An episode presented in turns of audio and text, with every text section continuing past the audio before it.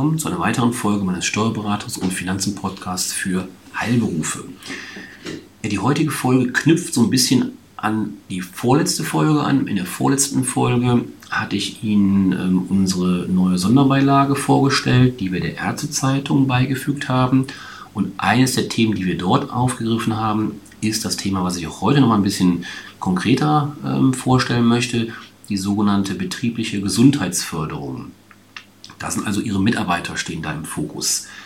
Hierzu gibt es nämlich ein neues Anwendungsschreiben der Finanzverwaltung, welches offene, bislang offene Fragen klärt. Ja, worum geht es? Äh, nur mit gesunden Mitarbeitern ist ein Unternehmen wie Ihres, wie eine Arzt oder eine Praxis leistungsfähig. Soweit klar. Deshalb boomt die betriebliche Gesundheitsförderung. Aufwendungen dafür sind grundsätzlich als Betriebsausgaben abziehbar und beim Arbeitnehmer kein Arbeitslohn, wenn, das ist Voraussetzung, das Arbeitgeberinteresse überwiegt. Das ist beispielsweise der Fall bei Aufwendungen für einen Gesundheitscheck-up und Vorsorgeuntersuchungen oder für Schutzimpfungen entsprechend den Empfehlungen der Ständigen Impfkommission. Klammer auf, Corona lässt grüßen, Klammer zu. Oder aber Leistungen zur Verbesserung von Arbeitsbedingungen, zum Beispiel für die Aufenthalts- oder Erholungsräume oder zum Beispiel auch für den Arbeitsplatz. Äh, wie soll der Arbeitsplatz eingerichtet werden? Wie sitze ich am Arbeitsplatz, am Schreibtischstuhl? Auch da gibt es ja diverse Dinge zu beachten.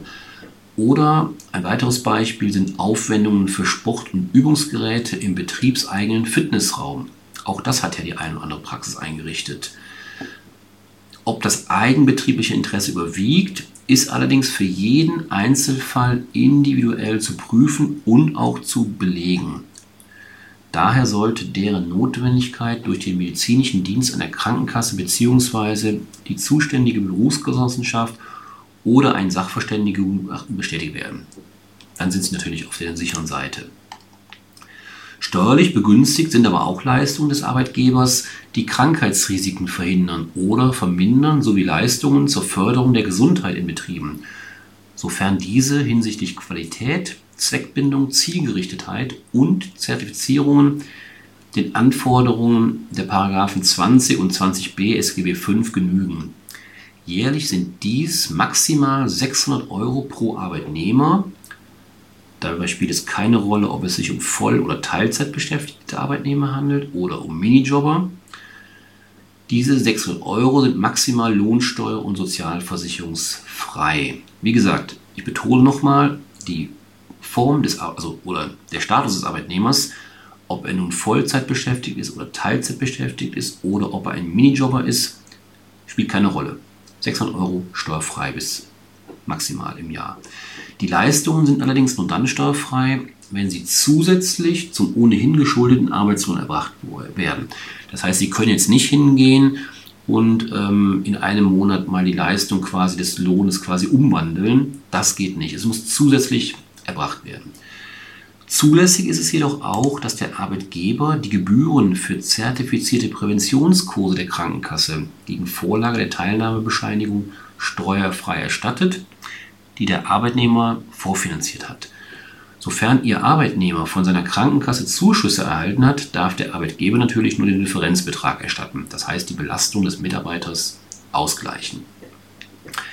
Der Nachweis der Teilnahme eines Arbeitnehmers erfolgt durch die Teilnahmebescheinigung, die vom Kursleiter mit seiner Kursidentifikationsnummer der Prüfstelle ausgestellt hat.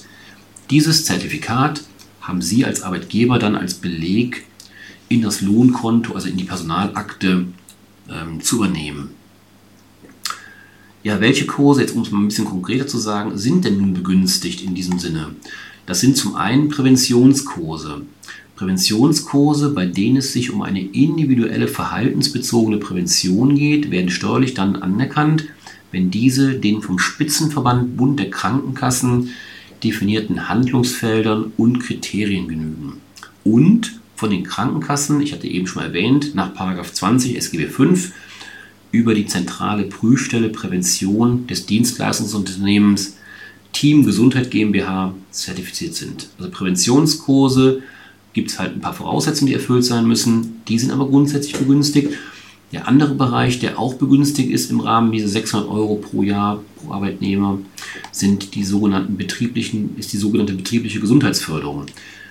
Für die betriebliche Gesundheitsförderung werden nur gesundheitsförderliche Maßnahmen anerkannt, die den Kriterien entsprechend, die der GKV Spitzenverband wiederum nach 20b SGB 5 festgelegt hat. Eben hatte ich 20, jetzt 20b SGB 5 festgelegt hat.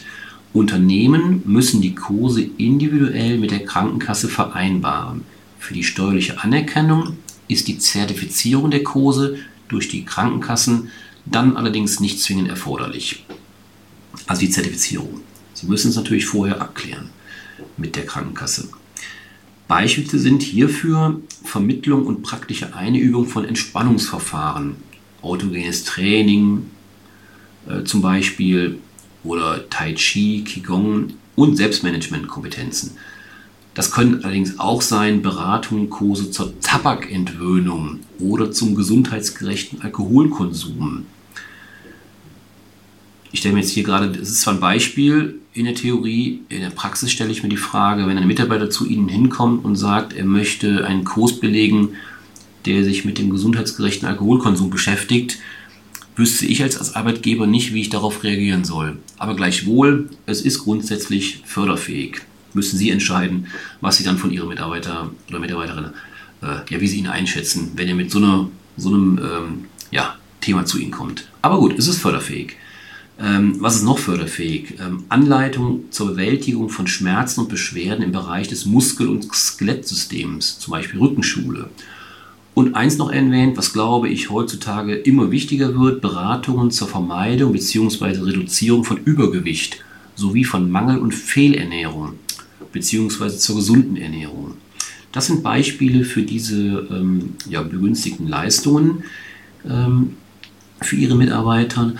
Ähm, wenn ich Beispiele erwähne, die gelten, die also positiv äh, Beispiele sind, dann ist natürlich folgerichtig, gibt auch natürlich Beispiele, ähm, die nicht befreit sind. Die möchte ich natürlich abschließend auch noch erwähnen, mal, damit Sie auch mal ein Gefühl dafür bekommen, was darunter fällt.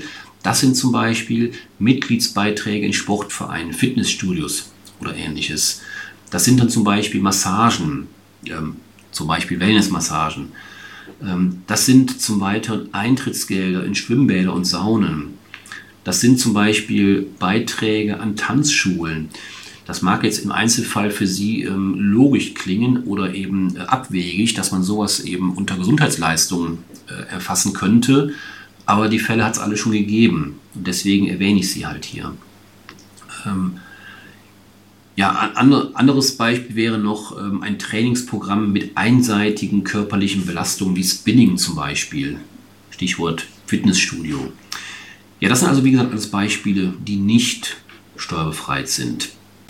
Also ich finde als Arbeitgeber, ähm, das sind durchaus hochinteressante Themen, weil auch hier geht es ja wiederum ähm, um das Thema, was ich immer wieder aufgreife, Mitarbeiterbindung. Sie müssen es erreichen, dass Sie Ihre Mitarbeiter an sich binden, damit diese nicht den Arbeitsplatz wechseln, weil sie vielleicht woanders 100 äh, Euro mehr verdienen. Sie müssen es erreichen, dass die Mitarbeiter sich bei Ihnen wohlfühlen, neben dem finanziellen Aspekt natürlich auch sich wohlfühlen ähm, und einfach ähm, gar keine Ambitionen haben, den Arbeitsplatz zu wechseln. Und da ist sicherlich das Thema ähm, Übernahme von Kosten für die Gesundheitsförderung ähm, sicherlich einer von vielen Aspekten, die da eine wichtige Rolle spielen. Ja, das wäre es für heute. Ich hoffe, Sie konnten also heute wieder wichtige Informationen mitnehmen. Wenn Sie Fragen haben, zögern Sie nicht, sich bei mir zu melden. Sie kennen die Kanäle, E-Mail, Telefon, Webseite und so weiter. Ähm, ja, Nutzen Sie die Gelegenheiten und ansonsten freue ich mich, wenn Sie zunächst mal wieder einschalten. Bis dahin, tschüss.